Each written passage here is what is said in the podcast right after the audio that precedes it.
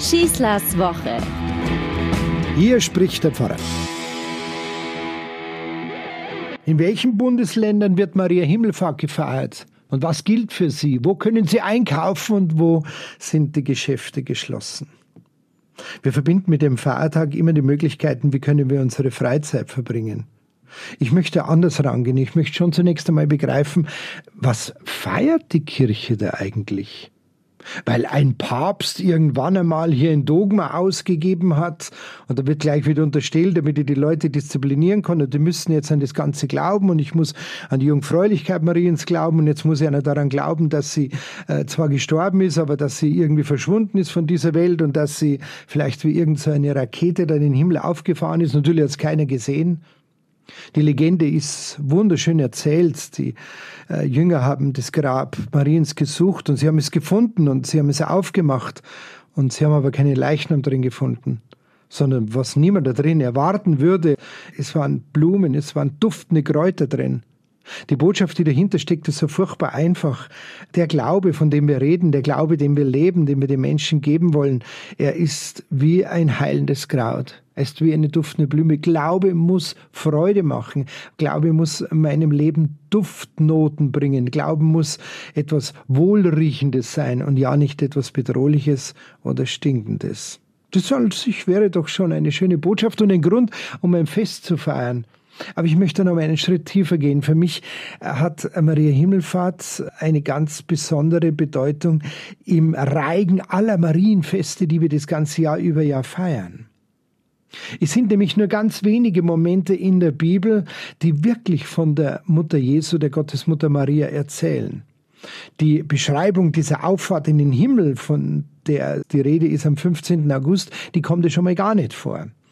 Und trotzdem feiern wir es als ganz großes Fest mitten im Hochsommer. Aber bei all diesen Beschreibungen, die wir in der Bibel finden, ist mir etwas aufgefallen, nämlich dass diese Frau Maria immer unterwegs ist.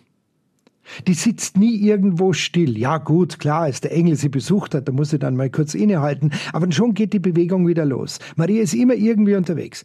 Und nach dem Besuch dieses Engels geht sie sofort zu ihrer Base Elisabeth.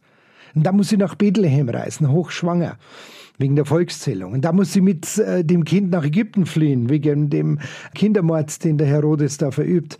Dann ist sie auf der Suche nach dem zwölfjährigen Jesus im Tempel. Und dann steht sie am Kreuzweg. Sie ist sicherlich mitgelaufen, als sie ihren Sohn da das schwere Kreuz tragen sieht. Und dann steht sie unter dem Kreuz. Und dann geht sie zum Grab. Da muss sie ihren Sohn begraben. Und dann erfährt sie von der Auferstehung sie ist immer irgendwie in Bewegung. Und dann kommt das Pfingstereignis. Dann ist sie mit den Jüngern versammelt im Abendmahlsaal und empfängt den Heiligen Geist. Die Bewegung kommt sozusagen zur Ruhe. Für mich ist dieses in Bewegung sein Mariens etwas ganz Wesentliches. Denn auch das Leben des Menschen ist doch irgendwie eine einzige Wanderschaft. Als wandernde Gesellen wurde man früher Meister in einem ganz bestimmten Handwerk. Forscher und Wissenschaftler wie Charles Darwin oder Gottfried Leibniz oder David Bohm waren oft ein halbes Leben lang unterwegs. Aber nur in diesem Unterwegssein, in diesem Neues Entdecken gelang ihnen auch ein Aufbruch in ein neues Denken. Gehen und wandern bedeutet Leben. Und besonders schmerzhaft und eindringlich verspüren wir das, wenn wir selbstständig nicht mehr können. Jetzt in Corona-Zeiten, wo unsere Reisemöglichkeiten massiv eingeschränkt sind. Dieses Wandern, diese Beweglichkeit, meine ich, gilt auch für uns als religiöse Menschen. Die frühen Christen bezeichneten sich daher am Anfang ganz bewusst nicht zuerst als Christen, das wurden sie später genannt, als man sie in Antiochia als der Synagoge verbannte, sie bezeichneten sich als der neue Weg. Und sie fühlten sich ganz im Sinne Jesu als eine Bewegung, bei der es eben nicht nur um Verstand geht, um Zementierung von irgendwelchen Lehrsätzen, sondern um Erfahrung, um Neugewinn, um spirituellen Neugewinn. Von dem spanischen Dichter Antonio Machado, gestorben 1939, gibt es den schönen Satz, Wanderer, es gibt keine Wege, man muss gehen. Ohne Unterwegssein gibt es keinen Sinn. Und Sinn kommt von Senden also sich selber auf den Weg bringen. Aber es muss auch ein Ziel geben.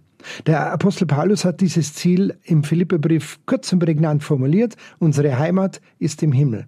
So nennt er das Ganze, diese letzte und wichtigste Station in unserem Leben. Dieses Fest Maria Himmelfahrt, wo unsere Schwester im Glauben, ein ganz normaler Mensch wie du und ich, das Ziel ihres Lebens erreicht. Dieses Fest möchte mich einladen, es möchte mich nicht zwingen dazu, es möchte mir eine Möglichkeit geben, diese neue Perspektive des Himmels sich vorzustellen und zu ergreifen. Und Himmel heißt nichts anderes als ein Leben bei und mit Gott. Ein Leben, das im Übrigen jetzt schon auf dieser wunderschönen Welt beginnt. Ich wünsche allen, die jetzt selber unterwegs sind, und dann vielleicht doch wieder mal im Stau stehen, dass sie nicht verzweifeln, sondern ganz im Gegenteil spüren, dass sie wie unsere Gottesmutter unterwegs sind und dass wir alle ein Ziel vor Augen haben, das wir erreichen werden, nämlich den Himmel beim Herrgott. Euer Pfarrer Schießler. Schießlers Woche ist ein Podcast vom katholischen Medienhaus St. Michaelsbund, zu hören auch im Münchner Kirchenradio.